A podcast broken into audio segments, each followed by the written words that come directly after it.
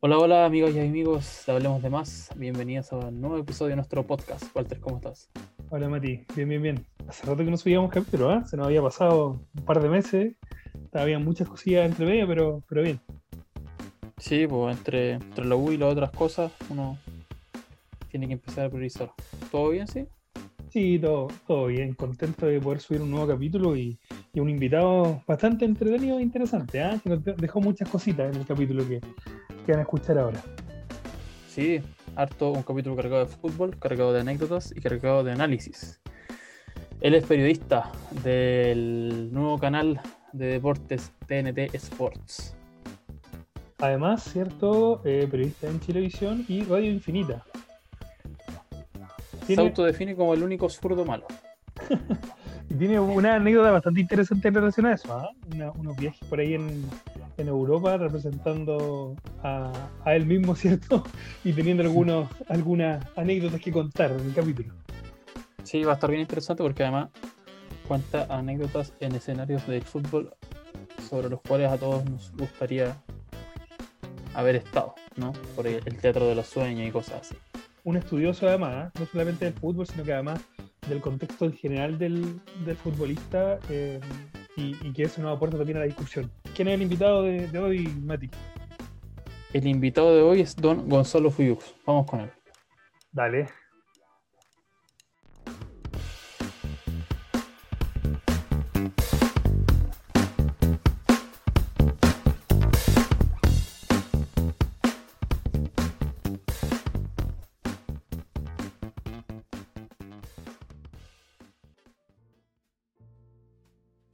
Gonzalo Fuyú, bienvenido muchas gracias por aceptar esta invitación a Hablemos de Más. ¿Cómo estás?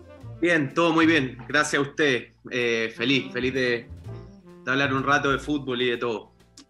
Genial. Sí, muchas gracias Gonzalo por, por aceptar nuestra invitación. Hace mucho rato que queríamos hablar contigo, desde la primera temporada, incluso cuando hablamos con, con Grace Lascano, que quedamos con el bichito de conversar contigo, así que agradecemos que... Ah, ahora me acuerdo cuando me, me, me tiró ahí al... Ah, lo escuchaste. Bien. Sí, habló bien. Para comenzar, estamos, mira, lo primero, eh, como para adecuarnos un poco a esta cuestión del Zoom, nos genera un delay que de repente estamos pero hablando uno encima del otro, así que no hay problema. Eh, el público que nos escucha ya está acostumbrado, así que eh, queremos partir con esta conversación y la idea es que nos relajemos un poco. Nosotros tratamos de hacer varias preguntas, pero la idea es que esto se transforme en una conversación. Entonces, lo primero que vale. te quiero pedir, antes de partir y antes de todo esto, es, es saber si tú te puedes comprometer a pasarlo bien, a responder desde la simplicidad de, de, de tu vida, ¿cierto? Lo más cotidiano, sí. no complicarnos, ¿cierto? Y ya tener un buen rato. De todas maneras. Buenísimo. Entonces vamos a partir y lo primero que queremos saber para poder relajarnos, ¿cierto? Es ¿qué música escucha Gonzalo Fuyú? Vamos a partir. Puede ser en los carretes, cuando estáis entrenando, de repente para cocinar. No sé si cocina Gonzalo o no, pero eh, ¿qué música? Escucho de todo. A ver, yo creo que tengo hartos gustos de, de viejo. Eh, y, me pasa un poco con, con, la música. Me gusta muchos tipos diferentes de, de, música. Si te tengo que ir nombrando banda, eh, me gusta demasiado The Cure. Eh, quizá de, los conciertos que he visto en vivo fue el, fue el que más significó para mí. Eh, soy muy fan de, de, Robert Smith, de Cure. Me gusta mucho Oasis que siempre le digo malo así, eh, soy de los que prende velitas para que, no sé, llegue Messi al City y esto haga que Lía, Lía mi, y Noel se, vuelvan a juntar, que ese bichito de no haber visto nunca en vivo Oasis, eh, como no haber, visto, no haber podido ver nunca Soda Stereo en vivo, también me, me gusta el rock latino mucho, me gusta Babasónico, me gusta Soda, me gustan los Cadillac, me gusta el Averizo, me gusta la cumbia, me gusta mucho Frank Sinatra, me gusta mucho por influencia de mi viejo Charles Aznavour y, y música francesa.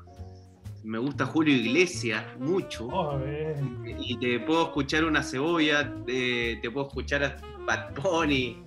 No, en ese sentido soy un demócrata musical. Oye, pero te, te guaya cualquier estilo, ¿eh? o sea, con tu amigo o amiga no hay ningún problema para escuchar música. No, no, ninguno. Ay, Sinatra Bad Bunny. De, de Frank Sinatra a Bad Bunny. Sin, es que así tiene que ser.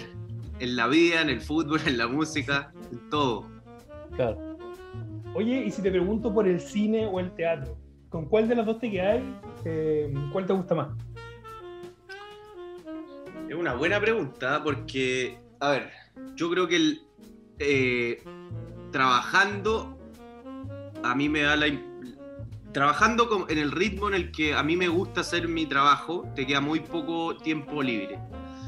Por- porque hoy día tenemos una cantidad de eventos en vivo, no solo de fútbol, del deporte en general, que, que hay un bombardeo de, de contenido que, que trato de ver todo lo posible. Realmente trato de ver todo lo posible y esto te, te limita un montón para otras actividades que, que- como el teatro, que, que se necesita, bueno, ahora no con el coronavirus, pero se necesita la presencia y en ese sentido creo que es más adaptable el cine. Eh, yo creo que le, le he dedicado más tiempo de mi vida al cine que, que al teatro.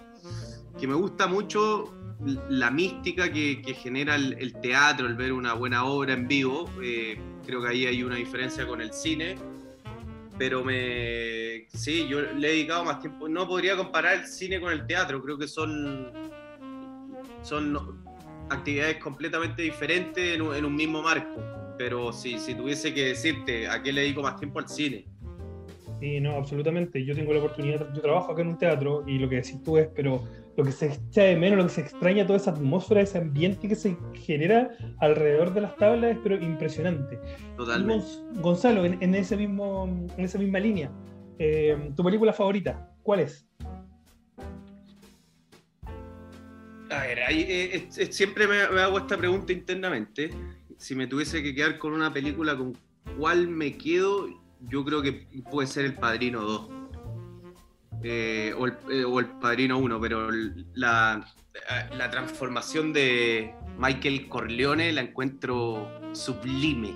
Creo que si, si tuviese que elegir, bueno, hay muy buenos personajes de cine, pero uno de los, de los personajes de cine que a mí me vuelve loco de, de su conducta, de su transformación, de, de qué le va pasando con el correr del tiempo, con las cosas que van pasando, es Michael Corleone. Luego encuentro brutal eh, El Padrino 2, esa es una, de las películas que, más me gusta. Bueno, Rocky a mí me, genera, no sé, como que me lleva muchas cosas, buenos momentos, recuerdos, eh, el deporte, el personaje, la adversidad, Dra- Drago, todo, todo el mix Rocky también me, me genera como mucho fuego interno, mucha emocionalidad. Y después hay un montón de películas, pero si te tuviese que decir una, una que elijo, eh, El Padrino 2, yo creo. El Padrino en general, ¿ah? la 1 y la 2, la 3 ya... It's not the same.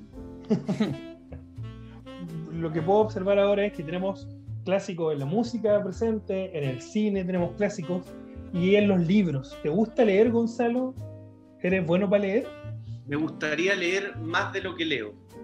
Me gustaría leer más de lo que leo. Eh, creo que, que sí, que debería, debería leer más. Soy muy bueno para dejar libros a, a medio camino. Muy bueno.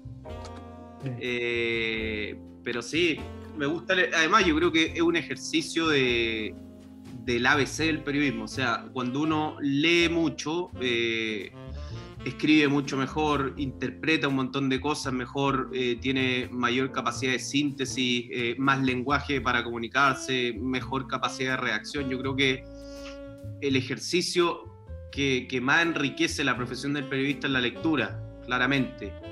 Después he leído de, todo tipo de, de, libros. Últimamente estoy leyendo más de, de grandes protagonistas del deporte. Eh, ha habido libros en esa línea que, me han marcado mucho. Eh, el de la, la, autobiografía de Agassi, bueno, los libros de, sobre Guardiola. Eh, pero sí, hay todo, desde las venas abiertas de Latinoamérica. He tratado de leer un poco de todo. Creo que sí, que, que me gustaría leer más. Eh, pero es que me pasa que para poder leer y, y, y, poder sentir un libro y concentrarme y todo, tengo que estar tranquilo. Y, en los tiempos de hoy me, me, cuesta mucho encontrar el momento o el espacio eh, en el tiempo y físico también de, de, leer un buen libro. ¿Te pasa que con, con el trabajo, eh, lo relacionado al deporte, pasaste a, a, leer ya libros más especializados en deporte y dejaste a lo mejor Sí. las novelas, ¿cierto? Y todo ese Eh, tipo de... eh, Sí, totalmente, porque ¿qué me está pasando? Yo como que yo trato todo el tiempo de, de ser mejor en lo que hago y si bien eh, uno lo con novelas, con libros de historia, con un montón de, de tipos de libros diferentes que no necesariamente tienen relación con el deporte, uno también se puede enriquecer. Hay tanta historia de personajes, hay tanto deporte, hay, hay tanta eh, material audiovisual, hay tanto evento en vivo, hay tanta literatura y hay tanto sobre deporte que me- por momentos me angustia no poder eh, o ver más partidos o leer más libros o ver más documentales de, personajes de deporte. O sea, por ejemplo, saber que vienen unos Juegos Olímpicos y, y de repente digo, eh, Cresta, no, no he sabido nada de, de quiénes son los candidatos a, a- a ser los mejores de los Juegos, cuáles son los deportistas del momento fuera del fútbol, del tenis, del básquetbol, eh, quién la está rompiendo en, carreras de fondo y todo eso, como que siempre tengo una necesidad de, de poder tener más contenido, eh, más literatura, más, más todo de deporte. Entonces sí, creo que, que también el, lugar en el que estoy, que estoy hoy, me ha llevado a, encerrarme un poquito en, en muchas cosas de deporte, sobre todo en, en cómo yo veo la profesión. Yo veo la profesión en el sentido de, de tener que saber mucho, eh, no solo estar muy bien informado, sino que tratar de comprender mucho deporte y muchas situaciones que van más allá primero del fútbol y van más allá del juego también, sino qué pasa por la cabeza de un deportista de elite, eh, no sé, el libro de tío Tony sobre Rafa Nadal y aplicable a cualquier deportista de alto rendimiento. Ese tipo de, de literatura también me, me- me es muy práctico y muy beneficioso dado el momento que estoy viviendo de mi carrera. ¿Cuál es el que estáis leyendo ahora? ¿O alguno que nos puedas recomendar? Me estoy, o sea, volví a un libro de, de Gallardo que lo había dejado por la mitad. Eh, el- la segunda parte de, de un, que un periodista argentino, Diego Borinsky, escribe sobre, sobre todo lo que significa el liderazgo de Gallardo. Ese libro que es el que, el que estoy leyendo ahora, pero si te tuviese que recomendar libros de deporte, bueno, el, de Tío Tony muy bueno. eh, el libro de Rafa Nadal, el libro de Agassi, me gusta mucho el, de Phil Jackson también. Me gustó mucho uno que leí de Poquetino, eh, La Metamorfosis de Guardiola, un libro que, que, que creo que te aporta desde todo punto de vista asociado al deporte, liderazgo, eh, psicología. Escribe muy bien eh, quien, lo, quien lo escribe. Eh, Mourinho, ¿por qué tanta victoria? El, el modelo de juego del Fútbol Club Barcelona también. eh, hay muchísimo. Yo re- recomiendo una librería argentina que se llama librofutbol.com, que ahí hay un contenido inimaginable de, de- de deporte. Buenísimo, está bueno ese dato. A propósito de la mención de, del muñeco, bueno, ayer a propósito del fallecimiento de Alejandro Sabela y esa famosa frase o bien recordada frase ayer eh, de que la cabeza del muñeco Gallardo era un tablú ilustrado de fútbol, a propósito de cómo analiza el fútbol y cuánto fútbol tiene en su mente. Eh, aprovechando que estamos conversando de fútbol, ¿cuál es el equipo eh, o tu equipo favorito que has visto tanto en vivo como en la tele? Porque hay una diferencia ya entre ver un equipo presencial, ¿cierto? Que verlo a través de la tele. Sí, ¿Cuál es no, totalmente. Se, ven otras cosas. El, el fútbol se ve de manera completa en, en la cancha. De hecho, hoy con el HD, antes con el SD entraban 12 jugadores en el cuadro, y entran 18 y, y en la cancha uno tiene una perspectiva completa y puede ver qué están haciendo los 22 protagonistas. El mejor equipo que vi por televisión, que lamento no haberlo visto, fue el Barcelona de Guardiola. Creo que era un equipo que, que tenía todo, tenía belleza de, la estética del juego, era un equipo práctico, era un equipo valiente, era un equipo ganador, era un equipo que tenía categoría individual, un equipo que era una armonía colectiva, un equipo que recuperaba muy rápido la pelota, un equipo que hacía lo que quería por momentos con, con los rivales y eh, yo creo que el mejor equipo que he visto por televisión y, y me habría encantado verlo eh, en el estadio.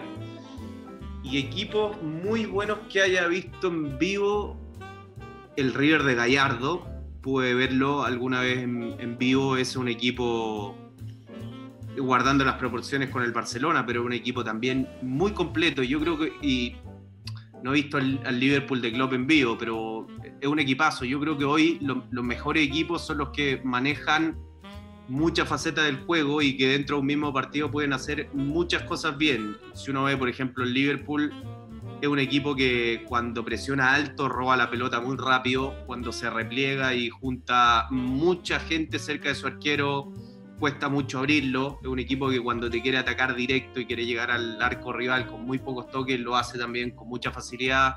Es un equipo que cuando quiere tener la pelota, de hecho el otro día hizo un gol después de tenerla como tres minutos, la pasaba aquí y allá creo que los equipos que logran eso, logran una versatilidad de, hacer bien muchas cosas distintas dentro de un mismo partido, sin tocar necesariamente la identidad, que son principios del juego, que yo creo que son el sello de un equipo, pero que pueden ir amoldándose a las circunstancias, a lo que está pasando con un rival, con un momento. Yo creo que esos son los equipos que, que a mí me hacen decir eh, qué maravilla de, de equipo. Y eso me ha pasado con el Barcelona de Guardiola, me pasó con el City de Guardiola en algún momento, me ha pasado con el River de Gallardo, con el Liverpool de Klopp, me pasó con el Chile de San Paoli, eh, la U de San Paoli, otro equipo brillante. Por ahí, por ahí yo creo que esos más o menos son los, mejores equipos que, que, haya visto. Y volviéndome a la, a la pregunta de antes de los libros, se me olvidó decir que hubo un tipo de, lectura que me tuvo muy atrapado en un tiempo, que fue la, lectura y el contenido sobre neurociencia. El entender cómo funciona el cerebro, cómo el cerebro te puede boicotear todo, cómo funciona la, la inseguridad, los miedos, la confianza, hasta la respiración, eh, sí, ahí tuve por lo menos un año muy, muy pegado con, con la neurociencia, que, que, me sirvió mucho, o sea, hubo un montón de cosas, de consejos muy prácticos que yo los apliqué a mi vida, que tenía muchos problemas para dormir, que tenía insomnio, hice un montón de cosas de, de la lectura y de contenido de neurociencia, que los fui aplicando a mi comportamiento y a, y a poder administrar y gobernar de mejor forma mi cerebro, que realmente me vinieron muy bien. Sí, la, neurociencia está tomando harto énfasis en el último tiempo, en educación y en deporte, bueno, en hartas materias, pero al menos en esos dos yo, yo he tenido acercamiento y he podido como cachar más o menos que, cuáles son los, avances y los aportes. Eh, aprovechando que estamos hablando de fútbol, te pongo en esta típica disyuntiva, que de repente quizá no es tal, pero que a propósito de lo que venimos conversando podemos, podemos hacer. Eh, ¿Posesión del balón o posesión de la pelota y atacamos de contragolpe? ¿Posesión del balón o o cedemos la pelota y atracamos de, contragolpe. No, a mí eh, me gustan eh, los equipos que, quieren la pelota. Yo, mira, me gusta que me gustan mucho los equipos que, quieren tener el, control del juego desde la tenencia de la pelota. Sí, respeto otra forma y creo que se puede jugar bien de otra manera, pero lo que me gusta a mí, mi paladar es asumir el protagonismo del partido, eh, que es muy difícil, es complejo, pero creo que los equipos que lo hacen bien marcan una diferencia brutal.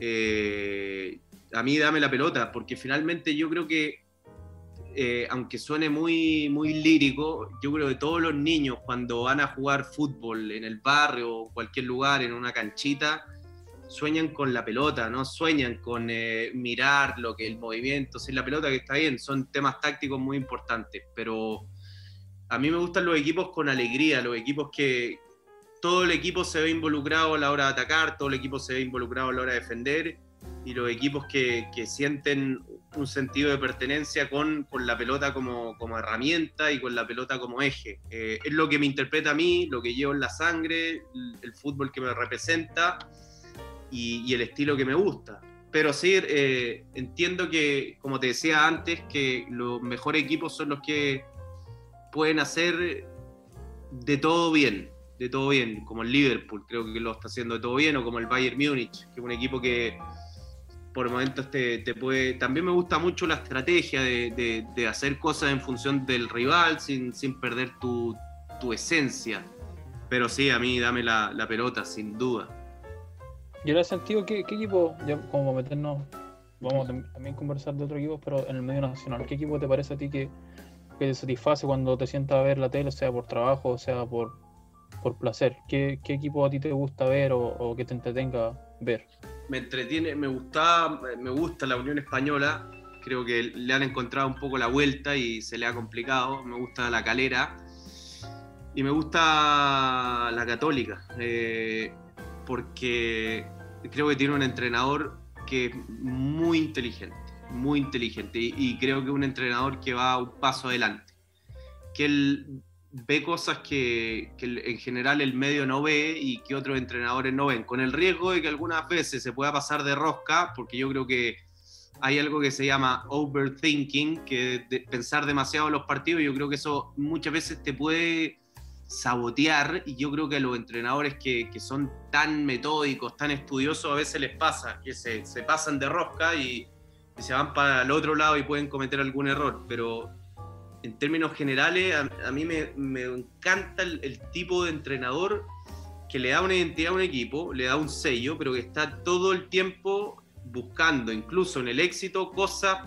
eh, rasgos diferentes al equipo para ir sorprendiendo. Posiciones nuevas de jugadores, estilos eh, diferentes que incorporarle a- al propio estilo y a la esencia.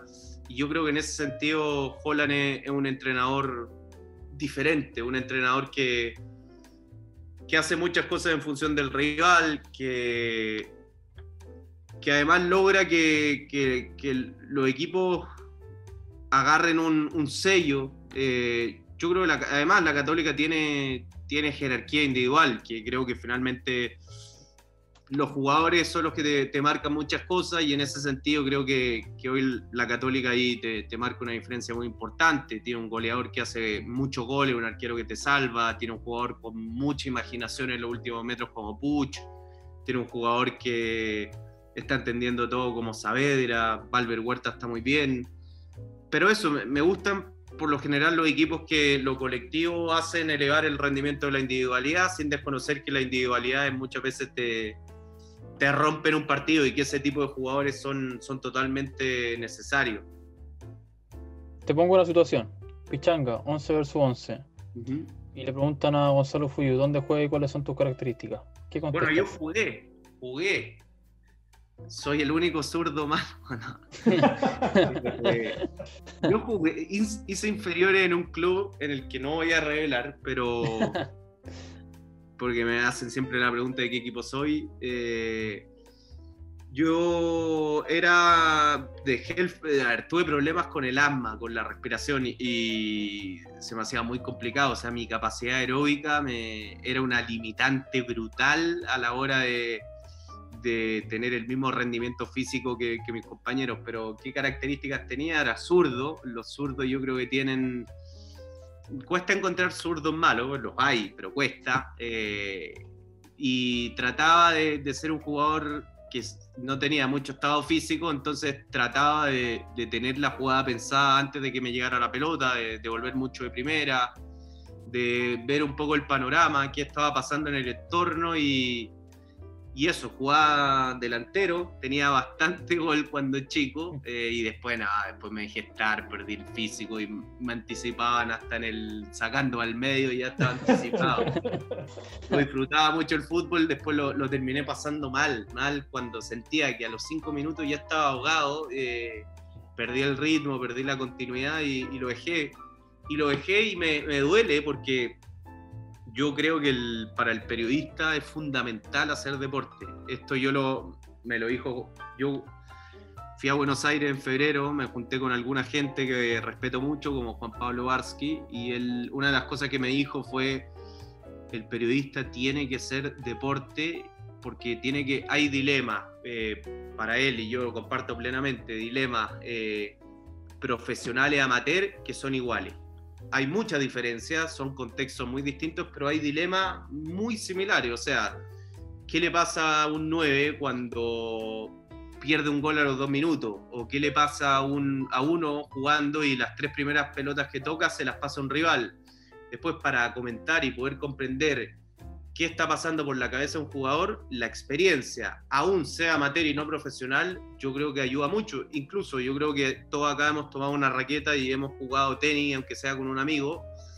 Cuando uno está sacando y, y tira el, no sé, va 15-40 y saca el primer servicio y la tira a la red, a uno le entra un cagazo y, y la tira arriba, le pega suavecita con un miedo. Eh, o sea, al revés, y él está sacando y tira la primera a la red, uno se mete un metrito dentro de la cancha y dice, este, le vino el cagazo, me va a meter... Hay confianza.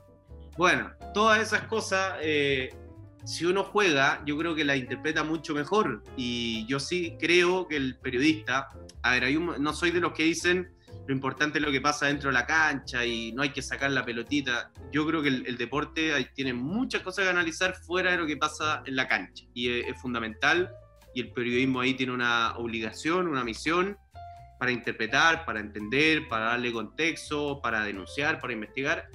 Pero sí, a la hora de hablar de juego, yo creo que es fundamental jugar. Y por eso echo de menos jugar. Creo que hoy me vendría muy bien. Pero no sé, voy a tratar, ¿eh? voy a tratar de, de, volver. Me gustaría. Tenía una anécdota en, en, Old Trafford. Que yo sí. creo que igual te pesa, ¿o no? Mira, imagínate que yo jugué, y gracias periodismo, eh, yo, ¿cuántos cuánto jugadores chilenos podrán decir que jugaron en el Camp Nou y en el Trafford? A mí me pasó. Fui primero cuando trabajaba en Fox Player, que era un programa gamer, que yo hacía un programa Oye, gamer. Ahí fue toda una experiencia, a mí me, me sirvió mucho. Eh, imagínate que yo me quedé pegado en el Zelda, en el Mario Kart, eh, en el Winning Eleven, y después perdí y poder hacer un poder conducir un programa de repente la veía pasar y, y, estaban hablando de que no que el first person shooter y cosas y, y, la veía nomás la veía como si me estuviesen hablando chino y el poder ahí plantarse y, distribuir era, era todo un desafío. Eh, bueno ahí haciendo ese programa llegó una invitación para cubrir el lanzamiento del PES en Barcelona y ahí viajé y jugué con Cleaver y con Mendieta y después, por, por eh, Casillero el Diablo, de algo más o menos parecido, jugué en el Trafford. Y me había pasado en el Camp Nou que jugábamos entre. Había muchos youtubers españoles del mundo y yo pegué un tiro en el palo. Me, hacía un calor terrible, 1500 grados en el Camp Nou, una cancha gigante. Pegué un tiro en el palo y dije, cuando fui a jugar al Trafford, después dije, weón, no me puedo ver del, del Camp Nou y del Trafford sin hacer un gol, weón, aunque sea a nivel amateur. Y ahí en el Trafford estaba jugando el medio, lejos del arco penal, dije, yo lo, lo pateo, tengo que hacer un gol en el Trafford y decir, contar esta weá. Y agarré la pelota y eh, lo pateé muy mal, se me fue el cuerpo, el cuerpo hacia atrás y la pelota se fue arriba. Así que jugué en los dos estadios míticos y me fui serapio de los dos. Oye, te quiero sacar un poquito de, de, lo, de los 90 minutos y llevarte a lo, a lo, que viene después, al tercer tiempo. Sí. ¿Vino o pisco? Pisco, lejos, pero el, reconozco que el, el, vino es un gusto adquirido. Hoy día iba pensando en el auto que Camilo VI para mí está siendo un gusto adquirido y que el vino, un gusto, y lo comparaba con el vino, para mí, eh, me gusta el vino, me gusta tomar vino, pero no, la, la piscola no, no, la cambio por nada. Con negra ah. entonces, ¿cierto? ¿Ah? Debemos asumir con negra y no con blanca. La, el pisco. Eh, o sea, te la tomo hasta como chapulín, si es necesario. o, o pisagua. Con polvo. Pisagua, alguna vez llegué a tomar pisagua. Eh, pero sí, piscola con. Y autoengañarse, que sea con Coca-Cola cero. Ah, que da más caña. Siempre el, el, el mito de, de, que da más caña con negra, pero sí, la piscola es con bebida negra. ¿Y el vino alguna cepa en particular? ¿O cualquiera no? Todo, todo. todo la verdad, todavía no. No es. No, no, mi, mi paladar no, todavía no, no encuentra grande diferencia y pese a que he ido a Viña y, y me explican y trato y todo, al final encuentro todos los vinos más o menos buenos. Cabernet Sauvignon podría ser el. Me gusta el rosé también. Ah, Bueno. hay, hay algo, hay algo entonces. Es- Bueno, que sea Casillero del Diablo. Y con el viaje a, a Old Trafford, No. Casillero del Diablo siempre. Me faltó conocer a Mourinho. Ya eso, a ellos les dejo weón, la vida. O sea, y, y conocer una ciudad como Manchester, que yo no, no la conocía y tenía. Siempre te hablan que es una ciudad muy gris, que no, que no te va a tocar nunca un día lindo, no sé qué. Yo me encantó Manchester, como que encontré una mezcla entre su cultura, su fútbol, su música. Bueno, Sí, me gusta Guardiola, me gusta Oasis, imposible que no me gustara Manchester. Claro. Oye, Gonzalo, eh, ¿hay algún otro deporte que a ti te guste practicar o ver? Como que disfrutes, básquet, tenis, eh, no sé. Sí. Mira, hay varios. El, el rugby me gusta mucho. Impensadamente lo jugué en algún momento y jugaba de hooker. O sea, estaba metido en todos los scrums siendo palillo. Y sí, el, el- el rugby me gusta mucho. Me gusta el tenis. eh, me gusta el hockey césped. Me gusta, eh, me gusta el básquet. Trato de, de la Fórmula 1, me, me entretiene el automovilismo. la- no sé, hay también me pasa que hay ciertos deportistas que me generan, un, no sé, ver a, para mí ver a Federer es ver arte, entonces ver a Federer me, me atrapa. Me dio mucho con, eh, bueno, el golf, por ejemplo, no me gustaba y, me empezó a gustar mucho y es un deporte que me gustaría jugarlo, por- porque es, toda, mucha gente que admiro la juega y eso para mí es una señal y después como un poco lo que, lo que debe pasar en, en en los silencios que te entrega, el ir de hoyo a hoyo. Es un deporte que, que creo que si lo jugara me, atraparía. Ahora me gusta más verlo, eh, ver a Niemann y ver a todos los cracks, Dustin Johnson, etc. Eh, y, por ejemplo, no sé, me, atrapó Mark que me gusta mucho. Me gusta seguir deportistas que, admiro, sí. Y, me gustan lo- los grandes eventos, los grandes eventos me, me vuelven loco. De hecho, periodísticamente me falta mucho en ese sentido. Me encantaría ir a unos Juegos Olímpicos, me encantaría ir a una Copa del Mundo. Ese tipo de cobertura, yo creo que ahí es el como es, es vivir el, sueño de, la profesión, sobre todo unos Juegos Olímpicos. Sí me tocó, por ejemplo, hacer en Televisión los Panamericanos y para mí fue una brutalidad de, autoexigencia. O sea, había eh, deporte eran un montón y más eh, disciplina. O sea, yo agarré seis meses del año antes, ya sabiendo que, iba a comentar quizás los Panamericanos y le dediqué por lo menos 40 minutos de cada día a estudiar deporte y ahí me fui encontrando con mundos que, que no, no tenía idea de, de, por ejemplo, ponerte a estudiar surf, por qué el surf le dicen el ajedrez del agua, por qué es tan estratégico y táctico el tomar una ola u otra, la cantidad de, de deporte, información, de reglamento que hay, me gusta de todo. Oye, Vale, bueno, oye, a propósito de los deportes, estuvimos con, con Gonzalo Lama el- la, la temporada pasada conversando. Amigo, amigo. Y, y esta temporada estuvimos conversando con Camila Caram, la capitana de las Diablas, Sí, y además con. Cristian Reyes, atleta olímpico, así que tenemos harto deporte en, en Hablemos de Más para las personas que están escuchando. A mí lo que me, me atrapa mucho es ver la historia de sacrificio que hay detrás, el cómo, cómo funciona la cabeza de ellos. Eso a mí, de mi profesión, es, es de lo que más me gusta. Entender qué le pasa a un deportista en el éxito, qué le pasa a un deportista en una mala racha, cómo maneja la inseguridad, el ego, los miedos, ese tipo de cosas a mí me, me gusta mucho poder analizarlas, poder entenderlas, poder hablar con ellos. Eso. Oye, ¿y cuál ha sido para ti el momento en relación a tu carrera periodística que más te ha marcado hasta ahora? ¿Cuál es, es como tú decís, no sé, esta entrevista o esta cobertura para mí marcó un antes y un después de lo que estoy haciendo? Una- es una buena pregunta. Yo creo que el, el- quizá el, el hito más fuerte fue el Mundial Femenino. El Mundial Femenino porque creo que era un desafío desde muchos puntos de vista. Primero, eh, porque por primera vez comentaba. Segundo, porque por primera vez comentaba en televisión abierta. Tercero, porque yo creo que en, general el medio deportivo, no solo el periodismo, el, medio deportivo tiene un déficit en, cómo trata al, deporte femenino.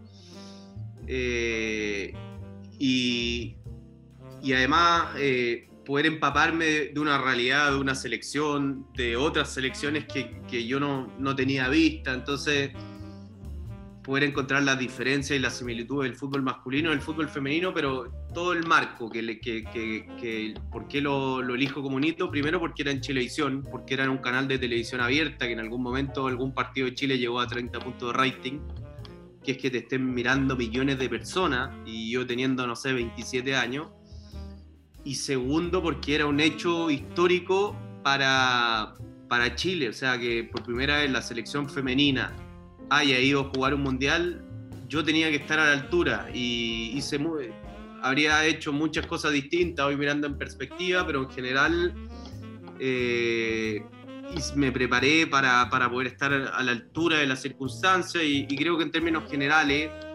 entendiendo que, hay mucho margen de mejora, tuve un feedback bien, bien positivo. Yo creo que ahí se generó un poquito un hito también de, poder eh, canalizar bien los nervios, la ansiedad de, la televisión abierta, que es bien distinta al cable. Eh, yo siempre digo que uno si, si comete un error en televisión abierta es meme, o sea, te mandé una cagada, listo, está en redes sociales, eres meme, entonces eh, pero a la vez esa adrenalina como que también es un poco un vicio, como es difícil de explicar lo, que pasa con, como con la tensión, con el nervio, con la ansiedad, que se genera con la televisión abierta, con el rating. Pero si tuviese que elegir un hito, yo creo que ese, y después en cuanto a lo, a lo netamente profesional y al, poder probarme a mí mismo, yo creo que los panamericanos, el, tener esa capacidad de, seguir un evento durante dos, tres semanas y, prepararte para un montón de disciplinas, en algunas que creo estuve a la altura, en otras no, pero poder vivir ese hito, que además también fue otra participación histórica de Chile, la mejor en la historia de los Panamericanos. Eh, creo que, además fue para mí muy cercano en el tiempo. Las dos por Chilevisión, el Mundial fue primero, fue muy cerquita a los Panamericanos. Yo creo como que ahí eh, para mí eh, esos dos grandes eventos significaron un, hito importante. Sí, uno, de los temas que, mm, a propósito del deporte, pero específicamente el fútbol, uno de los temas que ha llamado la atención desde la post-pandemia, si queremos periodizarlo así, es que se han ido cortando de a poquito las brechas entre algunos equipos. Por ejemplo, la Champions, los equipos de mayor presupuesto y los de menor presupuesto han ido cortando una brecha. Por ejemplo, el Leipzig, pienso yo, y a propósito de que el fútbol se ha vuelto un poquito más conceptual o cada vez está volviendo más conceptual, ¿cómo analizarías tú más o menos eh, cuáles son los desafíos del, fútbol post pandemia, en específico aquí en, el nivel local, ¿cierto? Eh, a nivel de selecciones, pero también al nivel de liga, liga local, te lo comento porque pienso que este año ha sido especial para el deporte chileno, para el fútbol chileno, porque eh, hace, hace mucho tiempo no tenía dos representantes, por ejemplo, en fases definitorias de un torneo internacional y parece que la pandemia o ese párate ayudó un poco. Entonces, ¿cómo ves tú este fútbol post pandemia y este proceso que, que, estamos viviendo, pero que también se va a vivir mucho tiempo más porque todavía no hay solución? Yo, la verdad, eh, soy en ese sentido bien pesimista en cuanto al, al desarrollo. A ver, primero creo que hay un si nos vamos al deporte general como política de Estado, no necesariamente de gobierno, sino que política de Estado creo que no ha tenido un desarrollo, creo que no somos un país que, que desde las decisiones estatales hemos entendido que el, deporte es salud, el deporte es educación, que los valores del deporte uno realmente no, no los encuentra en otros lugares. Eso yendo de lo general a lo particular. Pero si nos vamos netamente al caso del fútbol, yo creo que lamentablemente las decisiones que se toman son en busca de, intereses particulares y que se ve, al final quienes toman las decisiones son los dirigentes y en la medida que no tengamos eh, buenos dirigentes vamos a tener muy poco desarrollo. Y yo creo que los buenos dirigentes lamentablemente son los menos y quienes buscan un desarrollo, una planificación a largo plazo, eh, son muy pocos. Entonces, cada vez que nos vemos enfrentados en una toma de decisión importante en cuanto al desarrollo del fútbol, siempre lo primero que está es una pelea de barro, de objetivos personales y veo, veo pocos, pocos tipos que tengan la capacidad de, ir mucho más allá, de, ver eh, todo eh, desde otro lugar, un poquito más, más desde arriba y, tenerla más clara y pensar que, el, desarrollo del fútbol chileno es, es realmente urgente. Si uno se va hoy a la realidad del, fútbol chileno, la verdad es que hay, mucha mediocridad eh, en un montón de cosas. Yo hoy día no, no tengo idea cuál es el proyecto del fútbol chileno en sus selecciones, qué tipo de jugador quiere formar, cuál es la línea futbolística, cuál, cuál es la bajada, eh, por qué sacar a rueda, por qué poner a otro entrenador, cuál es el criterio deportivo para hacerlo, qué está pensando la selección de acá 5 años, 10 años, 15 años. Imagínate que en el, mejor momento de la historia del fútbol chileno no lo pudimos traspasar ni siquiera a infraestructura. Chile sigue entrenando en un complejo que se quedó en el pasado totalmente. Y en la medida que, no haya eso, eh, yo soy muy pesimista. Cuando uno se empapa de cómo lo hacen en el extranjero, por ejemplo, cómo trabaja Francia, cómo trabaja Bélgica, que hay centros regionales donde lo, niños de 8, 9, los jóvenes de 14, 15 años tienen kinesiólogo, tienen psicólogo, tienen colegio, tienen realmente una formación integral y tienen muy claro los beneficios, los contras, cómo manejan el uso de la data, cómo, cómo están en la vanguardia y lo lejos que estamos nosotros de la vanguardia, de, una mirada de repente media mezquina, de mucha gente del fútbol que cree que profesionales de otra área eh, son unos vendehumo y, y que no, no entienden lo, multifuncional que está haciendo hoy el deporte y el de enriquecerse de buenos profesionales de todas las áreas, de la importancia que tiene la data en la toma de las decisiones y de cómo está hoy el mundo cuando veo lo lejos que estamos, eh, mirando ejemplos top, yo no digo que Chile debe ser Francia ni Bélgica, pero cuando uno ve el abismo de diferencia que hay entre el desarrollo de los países top en cuanto al deporte y lo que tiene Chile, lamentablemente a mí no me queda otra que, mirarlo desde, el pesimismo. Y sí, los casos que uno encuentra de gente que le, gusta el desarrollo y que, que el deporte dé paso hacia adelante, me, encanta que les vaya bien y lo único que quiero es que, vayan apareciendo más, más líderes que inspiren a, generar y, provocar cambios eh, desde todo punto de vista en el deporte. Y además que hay un estigma, Mati, dame, una, porque hay un estigma igual acá en, el, ámbito local. Yo, por ejemplo, escuchaba a Quintero que le hacían una pregunta y le decían, entre la necesidad de quizás tener un psicólogo que pueda aportar el equipo. Y él hablaba, él decía, no, no, no, como que el psicólogo era otra cosa. Hablaba del coaching, ¿no? Que va a ser un coaching más que tener un psicólogo que apoye y aporte eh, al ámbito quizás eh, psicológico de, los jugadores. Y justamente cuando Mario Sala lleva a un sociólogo a Católica, fue como una gran novedad, o sea, como una noticia, pero oye, ¿pero qué está haciendo este tipo? y pasa eso finalmente, hay un estigma muy grande a, a poder abrirse quizás un poco más a otras profesiones que te pueden aportar demasiado a, lo que tú decías al principio y al final, que tiene que ver con un jugador integral finalmente, con un deportista integral y que te permita poder entender de mejor manera lo que está pasando tanto dentro como fuera de, la cancha. Sí, totalmente. O sea, yo soy de los que cree que la alta competencia la diferencia no te la marca ni el físico ni la técnica, te la marca la mentalidad. los tipos que, logran dar ese salto mental eh, son los que alcanzan otro nivel. Y para mí el fútbol, el deporte es un estado de ánimo. Y, en ese sentido, cómo manejar la mente es, fundamental. Fundamental. Yo creo que el mejor ejemplo como gráfico de, esto es Federer, o sea, Nadal. Es un, deportista que sabe cambiar el switch rápidamente, que se entrega todo el rato eh, automensajes de aliento, que está presente todo el tiempo, que no está viviendo el punto que viene ni el punto que pasó, sino que el que está jugando ahora. Y todo eso, eh, él puede tener algo genuino, algo de, nacimiento, que seguramente lo tiene, pero también eso se lo dio el tío Tony, se lo dio su equipo de trabajo. Y en ese sentido creo que el, fútbol está, en comparación a otros deportes, muy atrasado en vincularse con gente de otra área y también en, en, cuanto al Big Data. O sea, creo que, que, estamos bien lejos todavía.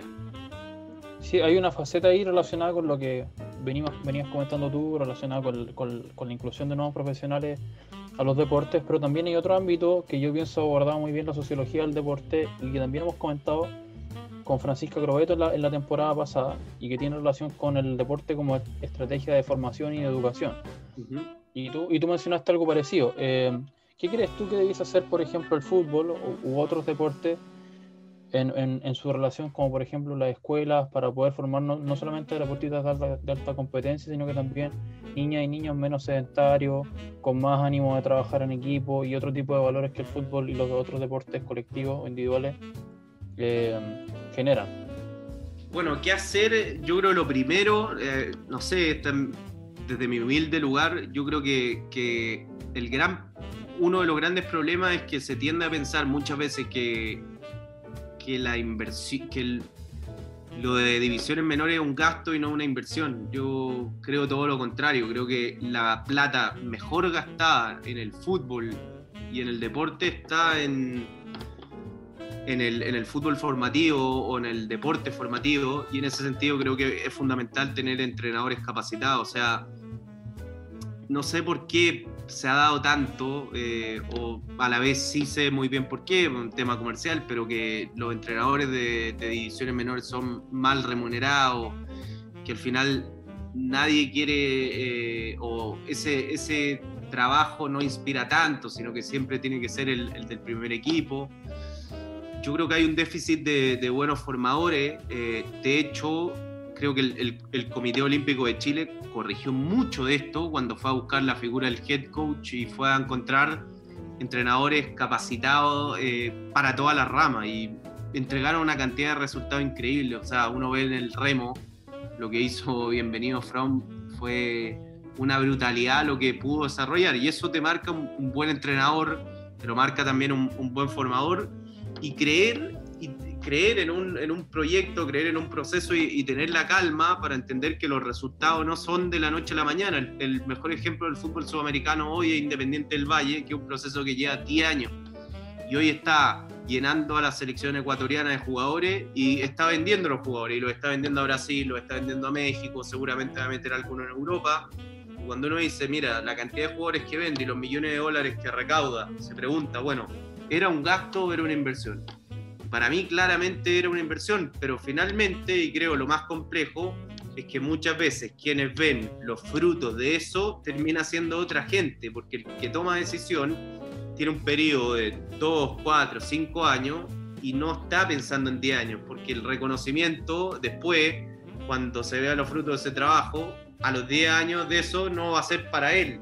También juega el ego y juega... Eh, el querer tener victorias propias, victorias personales. Entonces, yo creo que, es creer en el, trabajo bien hecho, básicamente. Y, con, yo a la Fran la, respeto mucho, la respeto mucho creo que ahí hay, un buen liderazgo y hay una mirada de, alguien que está muy capacitada y en la medida que, tengamos más gente que interprete el deporte de esa manera, creo que va a ser un beneficio. Súper, Gonzalo, vamos entrando en la última parte y te queremos llevar a esta sección que habíamos comentado de póngale tarjeta profe. Te vamos a dar como entre 8 y 10 nombres, situaciones y tú ves qué tarjeta le pones. La roja es la mala, la amarilla, la más o menos y la verde es la buena. Tal cual, como un semáforo. ¿Con em, justificación o no? Como tú quieras. Si quieres justificar una, la justifica, si no, pasamos a la siguiente. Ya. Te la pongo fácil al principio. Oasis. ¿Qué tarjeta le pones? Eh habría sido verde, ¿ya? pero ya llegan mucho separado, así que amarilla. amarilla. mucho de menos. Yo creo que cuando Messi llegue al City, algo va a pasar. Algo va a pasar. A Frank Sinatra, ¿qué tarjeta le pones? Le pongo verde. Además que su música me, reencuentra con, mi viejo, o sea, verde. Me ha entregado buenos, buenos momentos. A Jorge Luis Sampaoli. Amarilla. Amarilla porque como entrenador indiscutible, yo creo que es una brutalidad de entrenador, pero hay muchos temas que de formas que me hacen que no sea una verde. A José Mourinho. Y yo del, del el tiempo me ha llevado a pasar de detractor a admirador. Así que hoy verde. La, brutalidad, o sea, cómo maneja el grupo eh, en el, en el eh, All or Nothing, el, documental de Tottenham de Amazon. Muy bueno. Increíble. Para mí, de todos los All or Nothing que lo pica así todo, fue el, mejor. Y ahí te demuestra cómo transmite, cómo comunica. Eh, ese tipo de liderazgo es, tremendo. Así que verde todo el rato a, a Mau. Te llevo otra. Hace poquito te vimos en Oye al Chef.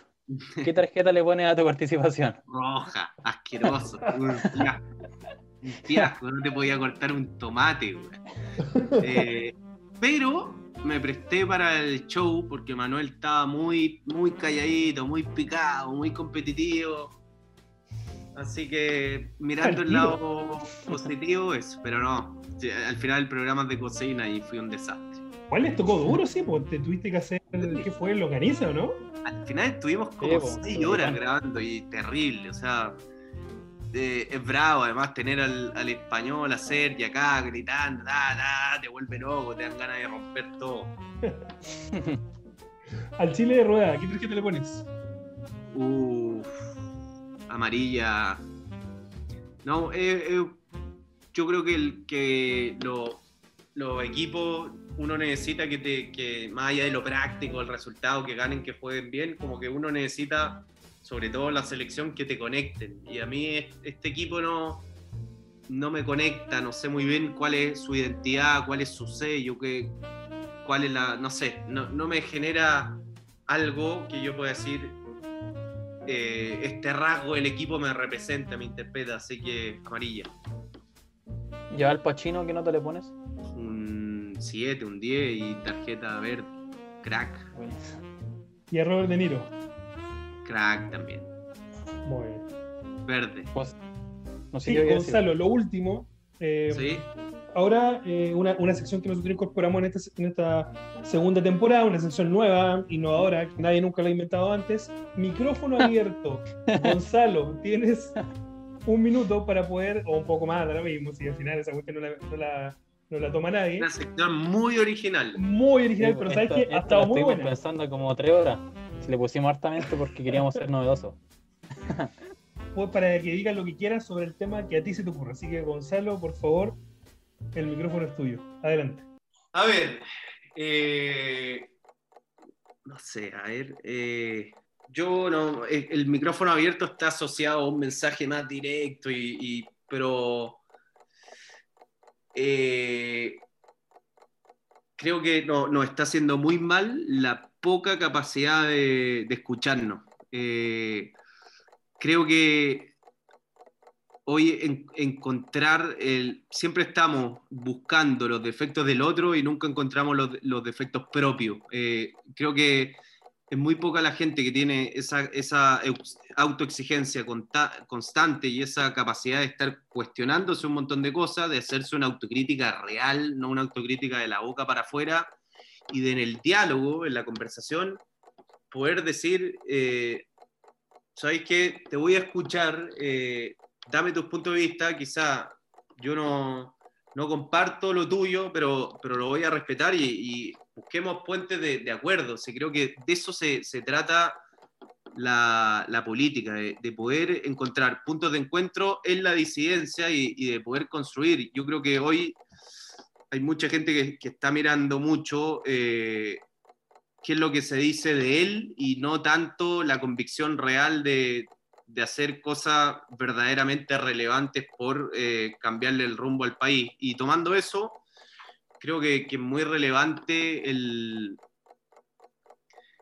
poder empatizar. Creo que también estamos con una incapacidad terrible de, empatizar. Había un montón de declaraciones eh, en esa línea de, de, no poder ponerse realmente en el, en el lugar del otro y saliendo un poco de Chile, creo que nos estamos eh, transformando en una sociedad muy egoísta, en una sociedad muy materialista, en una sociedad que el yo está uno, dos, tres y que no, no podemos mirar un poquito más allá del, del, círculo cercano y en la medida que uno no levante un poco la cabeza y vea el, sufrimiento de la gente, que haya alguien que lo esté pasando mal fuera de, de, de lo que uno se va encontrando día a día, eh, creo que no, no, nos vamos a poder desarrollar nunca como, como sociedad, porque creo que en la medida que unos pocos tengan mucho y que muchos tengan muy poco y que muchos tengan muchas complicaciones, creo que no, uno no, o, por lo menos a mí me pasa que no, no, no sé, no, no, puedo estar como del todo, del todo tranquilo, no sé, es, complicado de, de, de, de explicar lo, lo, que me pasa en ese sentido. Y lo otro, en cuanto al, al, deporte, yo creo que ya es momento y basta de pasarse la pelota, de, si, de meterse en el barro y en la pelea chica, y es momento de que la Federación de Fútbol de Chile tome una postura real por el desarrollo del fútbol chileno, más allá de un presidente u otro, de hacer algo realmente integral y de una vez por todas tener una bajada de línea deportiva, poder invertir de una vez por todas en infraestructura, poder modernizar Pinto Durán, poder traer entrenadores en el fútbol formativo y, y, de una vez por todas dejarnos de hablar de la boca para afuera, que el desarrollo del fútbol y hacer algo realmente concreto para poder desarrollar el fútbol, porque finalmente termina siendo vergonzoso que los entrenadores del fútbol formativo, uno se haya ido a Iquique, el otro se haya ido a la U y que la selección finalmente sea un, un lugar en el que a nadie le, le vuelva a lo costar. Eh, eso, Súper genial. Hartas reflexiones que, que, nos quedan de este capítulo. Y antes de darte la despedida, nos gustaría pasarte a la última, última sección que se llama Nuestro invitado en un concepto. En un concepto, ¿cómo se define Gonzalo Fuyu? Simple. Yo, eh, no, simple y creo que estoy.